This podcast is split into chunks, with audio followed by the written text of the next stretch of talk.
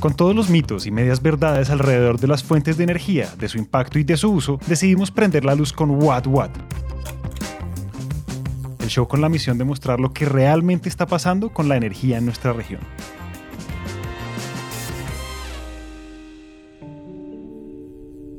El gran reto que tenemos en todo el mundo en este momento es una transición energética y en general de toda la producción hacia modelos bajos en impacto ambiental y en emisiones de carbono. Esa tendencia global se ve reflejada en nuevas políticas, nuevos mercados y en el caso de las empresas, en riesgos. Riesgos relacionados a las fuentes de energía, a los métodos de producción y a muchas otras cosas que pone sobre la mesa la transición. Puede sonar extraño, pero es cierto, y de eso se trata este episodio. Hoy vamos a hablar sobre cuáles son los riesgos, cómo identificarlos, cuáles son los pasos para mitigarlos y además sobre las oportunidades que se abren cuando lo hacemos. Yo siempre tuve muchas inquietudes por que mi trabajo y mi vida fuese una contribución al desarrollo de los temas públicos. Escuchamos a Rodrigo García, fundador de Implementa Sur y la persona que nos acompaña hoy con su experiencia.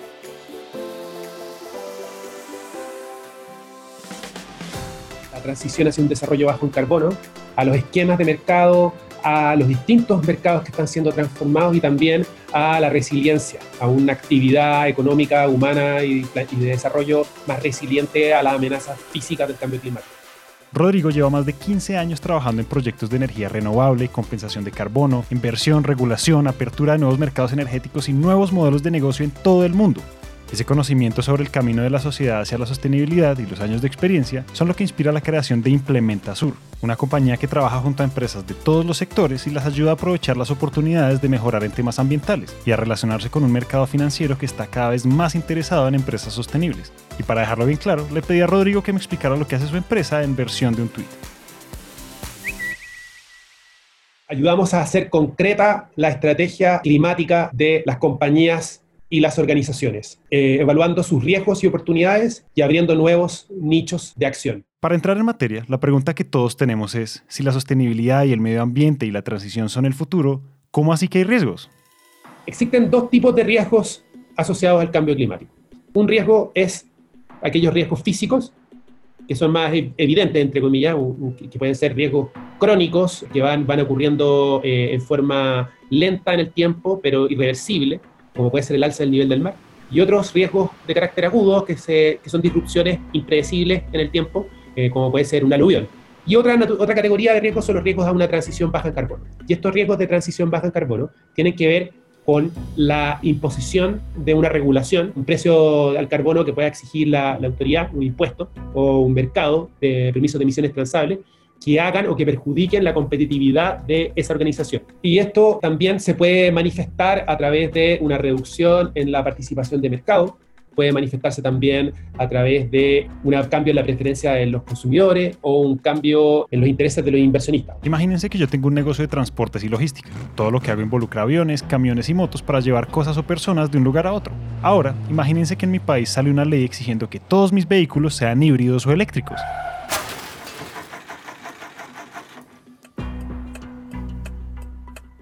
Cambiar mi flota sería costosísimo, el proceso tomaría tanto tiempo que mis clientes me van a terminar reemplazando y ese es el riesgo, porque yo dependía mucho de mis vehículos y cuando las cosas cambiaron, pues ya no los podía usar. Cualquier tipo de negocio está en riesgo de perder utilidades o tener pérdidas y eventualmente de quebrar si no responde ante lo que está sucediendo en el mundo y a lo que quiere el mercado. Entonces la pregunta clave es, ¿cómo hacer eso? ¿Cómo se responde ante estos cambios? Que es muy importante que pueda ilustrar las distintas etapas que necesita pasar una empresa para poder lograr esta transformación y lograr esta migración de recursos desde la exposición a riesgo hacia la oportunidad que nos da el nuevo contexto de transición baja en carbono y resiliente al clima. Lo primero, esta organización, llamémosla organización naranja, ¿ok? Esta organización naranja eh, no sabe nada de cuál es su exposición a riesgos climáticos, no tiene información, pero lo único que sabe es que tanto sus inversionistas como su eh, banco como sus clientes están empezando a tener expectativas respecto eh, de cómo reportan y qué es lo que reportan. Esa organización lo primero que tiene que hacer es entender, es comprender, capacitarse respecto de qué significa este nuevo contexto, lo que significa el cambio climático, lo que son los riesgos asociados al cambio climático, lo que es las oportunidades a una transición baja en carbono, definiendo metas, una trayectoria de reducción de emisiones a lo largo del tiempo para mitigar, para reducir sus gases de efecto invernadero en forma más eficiente. Esto es como usar las gafas 3D en el cine. Uno ve todo borroso, no entiende nada y está todo desubicado, pero cuando se las pone todo se ve perfecto y súper bien definido. Entender de qué se trata una transición energética es el primer paso porque es como ponerse las gafas para empezar a ver con claridad los problemas, los retos, las oportunidades y el camino hacia adelante. Segundo, es vital que si la organización no tiene nada, pueda caracterizar su huella de carbono como métrica para la amenaza a una transición baja en carbono. La compañía o la organización naranja en este caso tiene que ser capaz de cuantificar su huella de carbono y en eso también nosotros hemos asesorado distintas organizaciones en Chile y en el extranjero. Y es básicamente un inventario de gases de efecto invernadero que eh, es capaz de dimensionar cuántas emisiones ocurrieron en un año en distintos alcances, en el ámbito de operación de la compañía, de sus proveedores o de su mercado de objetivo. Una vez que esto lo, lo ha logrado, lo ha dimensionado, también puede dimensionar otro tipo de métricas asociadas a amenazas climáticas, como la huella hídrica, como eh, los consumos eléctricos en términos de precio o la dependencia respecto de ciertos servicios energéticos, eh, va a depender mucho de cuáles son aquellas amenazas climáticas que la organización ve como más relevantes. Y en base a todos estos insumos, construir proyecciones, prospectar cuál es el impacto en el EBITDA de la compañía, en las utilidades eh, netas, respecto de estas amenazas a lo largo del tiempo. En otras palabras, medir, medir y seguir midiendo. Si no sabemos a qué riesgo estamos expuestos o cuáles son las implicaciones para el negocio, no podemos hacer nada para corregirlo. En la medida en que yo aumentando el precio del carbono, por ejemplo, voy a ver menos utilidades porque mis costos operacionales van a aumentar. O también puede ocurrir que a lo largo del tiempo mi mercado objetivo pudiera reducirse, justamente porque soy menos competitivo frente a tecnologías bajas en carbono que están ocurriendo, que están apareciendo en el mercado. Entonces, ese tipo de análisis prospectivo que ocurre posteriormente se llama análisis de escenario y es uno de los elementos clave en la evaluación de riesgos climáticos. Una vez que yo dispongo de estos insumos, eh, yo puedo ir asignando una gobernanza, yo puedo ir asignando responsables y puedo ir cambiando mi estrategia y mis mecanismos de gestión para prepararme hacia esta migración de eh, la transición baja en carbono y resiliente al clima. Rodrigo toca varios puntos importantes y no quiero que se me pase. Lo primero que toca considerar es el impacto y el uso de recursos de todo lo que sucede en toda la cadena de producción. Porque si una fábrica es súper sostenible, pero todos los insumos que utiliza dejan una olla gigante de carbono, pues todavía falta. Y lo segundo es que cuando se miden todas estas cosas, se puede ver claramente la relación con las utilidades. Esto es clave porque la gran excusa para no hacer nada es que la gente cree que el costo de hacerlo es muy alto. Luego de eso, yo puedo empezar a definir cuáles son los proyectos de inversión que necesito para reducir mi exposición y mi vulnerabilidad a estas amenazas. Son proyectos que pueden estar asociados a mi propia unidad de negocio, a mis propias operaciones, o pueden estar asociados a mis proveedores, donde necesite interactuar con ellos, o pueden estar asociados a mis nichos de mercado, etc. ¿Y cómo los financio?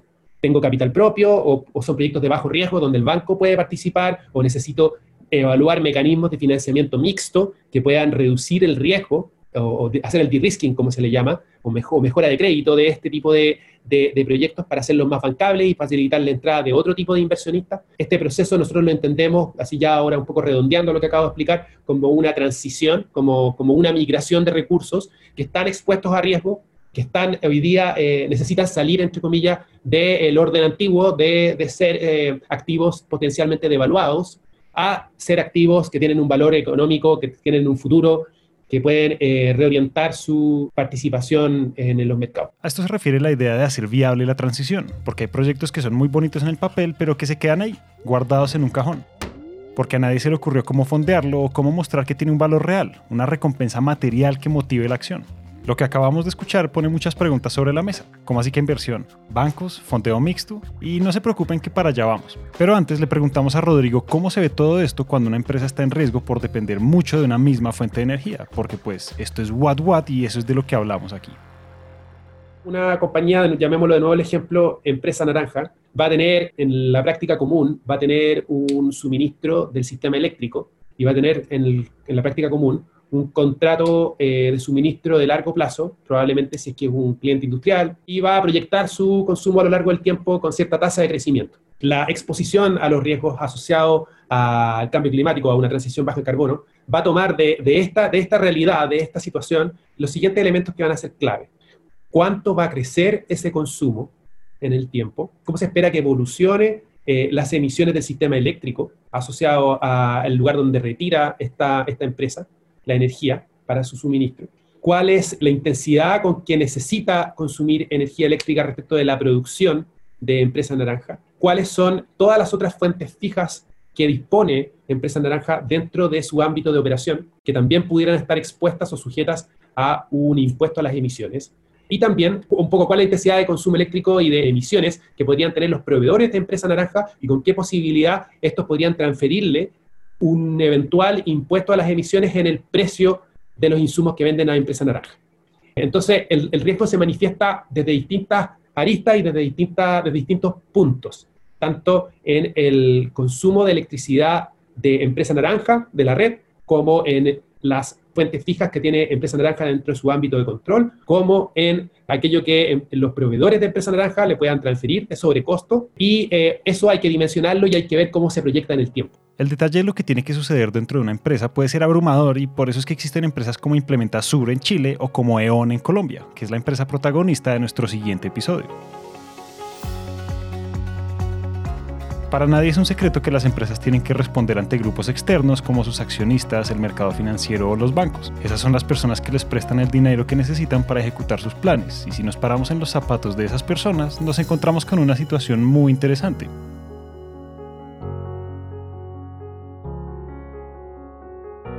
Hoy día ya hay evidencias de que eh, los grandes administradores de activos lo están pidiendo, sin ir más lejos, por ejemplo, BlackRock, que es uno de los mayores administradores de activos del mundo, quizá el mayor, con 7,4 trillions de activos bajo su gestión, le escribió una carta a todos los emisores a los cuales ellos invierten, o fondos a los cuales ellos invierten, exigiendo mucha más transparencia sobre el reporte de los riesgos asociados al cambio climático.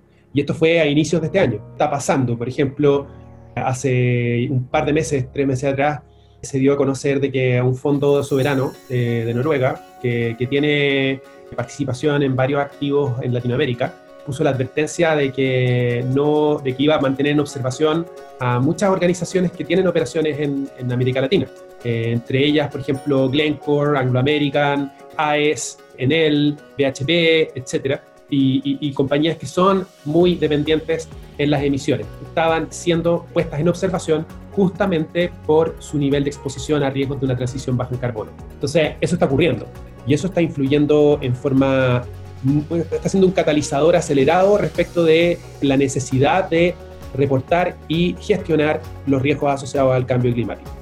Otra parte muy interesante de esto es que hay muchos recursos disponibles. Hay fondos del Estado y de entidades de cooperación internacional, hay reducciones de impuestos y muchas otras oportunidades de obtener recursos para hacer la transición. Y que si somos honestos, las empresas usualmente no aprovechan estas oportunidades por puro y físico desconocimiento, o porque no están dispuestas a cumplir con los requisitos, porque la inversión privada y los fondos del gobierno tienen eso en común, filtros y criterios que las organizaciones tienen que cumplir para obtener esos beneficios y que se ven así. Sí, este, este inversionista va a necesitar de que la empresa naranja transparente eh, cuáles son eh, o cómo espera que evolucione su exposición a riesgos y que, y que sea capaz de dar un plan de acción que sea capaz de dar un plan si va por el lado de hacer más eficiente su consumo o sustituir parte de sus fuentes de energía. En el caso del suministro del sistema eléctrico eh, nacional, de la red, la empresa naranja va a tener la opción también de contar con certificados de energía renovable para respaldar de que su consumo pudiera ser un consumo bajo en carbono.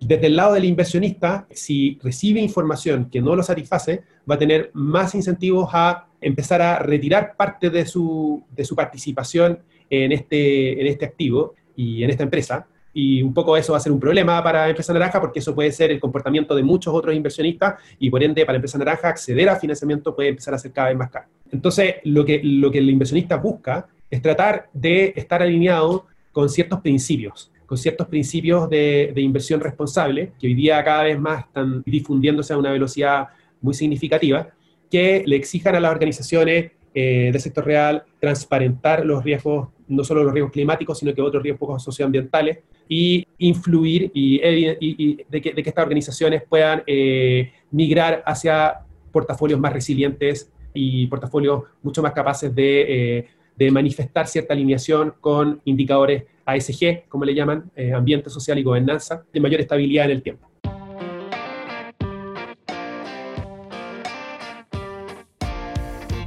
Para los escépticos que dicen que todo esto no sucede en la realidad, ya hay ejemplos de grandes empresas que han recibido respuestas muy positivas por sumarse a la transición sostenible, como Ecopetrol en Colombia, que anunció su plan de descarbonización y el desarrollo e implementación de energías renovables en todo el país, además de transformarse para entrar al índice de sostenibilidad Dow Jones. Y en el lado contrario, también hay historias de terror sobre lo que sucede cuando es muy tarde y una empresa ya no puede deshacerse de sus fuentes de contaminación. A mí me gusta mucho el ejemplo de la compañía Engie, que, tuvo que cambiar radicalmente su estrategia de desarrollo y de negocio completamente. O sea, esta es una compañía que hace ya quizás poco menos de cuatro años atrás tenía unos activos de termoeléctricos a carbón en Chile que no, no, habían terminado su vida útil y tenían, contaban con un contrato de suministro a mano, pero necesitaban salir de estos activos porque los inversionistas ya no querían ver ese tipo de activos dentro de la propiedad de la compañía y no pudieron venderlo incluso con un contrato de suministro. Entonces eso refleja que ya está la señal en el mercado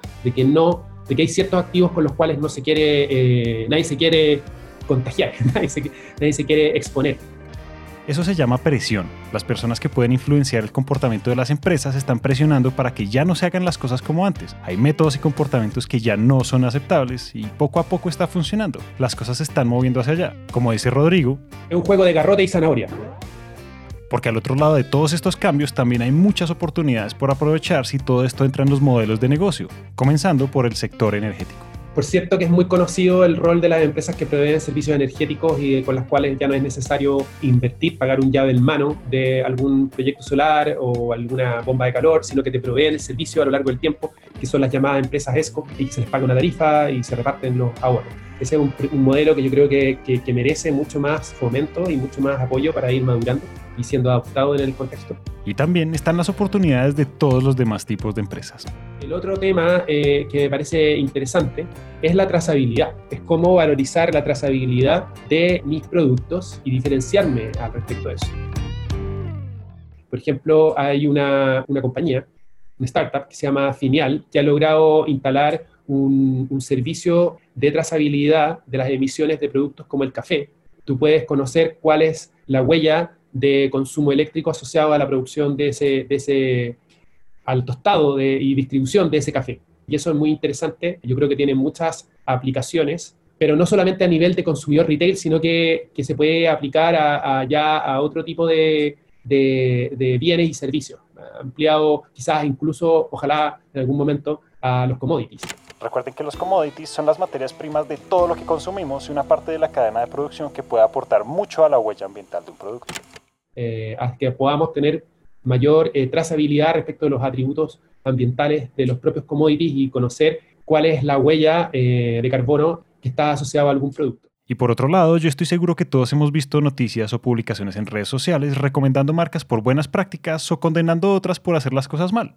Eso significa que cada vez más los consumidores toman sus decisiones basadas en lo que sucede detrás del producto, de la huella que deja y del esfuerzo para reducirla. Los consumidores, los inversionistas y todo el mercado están hablando, mostrándole a las empresas que asumir el reto, lidiar con los riesgos y hacer todo lo necesario por la transición sí paga. Hasta acá llegamos hoy. Esperamos que este episodio haya prendido el bombillo de las ideas y si les gustó lo que oyeron, los invitamos a dejar una reseña de 5 estrellas en Apple Podcast o a seguirnos en Spotify. A Rodrigo García le damos las gracias por compartir su experiencia y su conocimiento. Si están interesados en conocer más sobre nuestras soluciones energéticas, los invitamos a que nos sigan en nuestro LinkedIn, Empresas Gasco Unigas Vida Gas. Ahí van a encontrar artículos, invitaciones a webinars y mucho contenido valioso alrededor de la energía. What What es producido por Julián Cortés, la edición por Juan Pablo Ramírez, diseño de sonido y musicalización por Juan Diego Bernal y el trabajo gráfico es realizado por Luisa Ríos. Esta es una producción de Empresas Gasco y Naranja Media. Yo soy Julián Cortés y gracias por escuchar.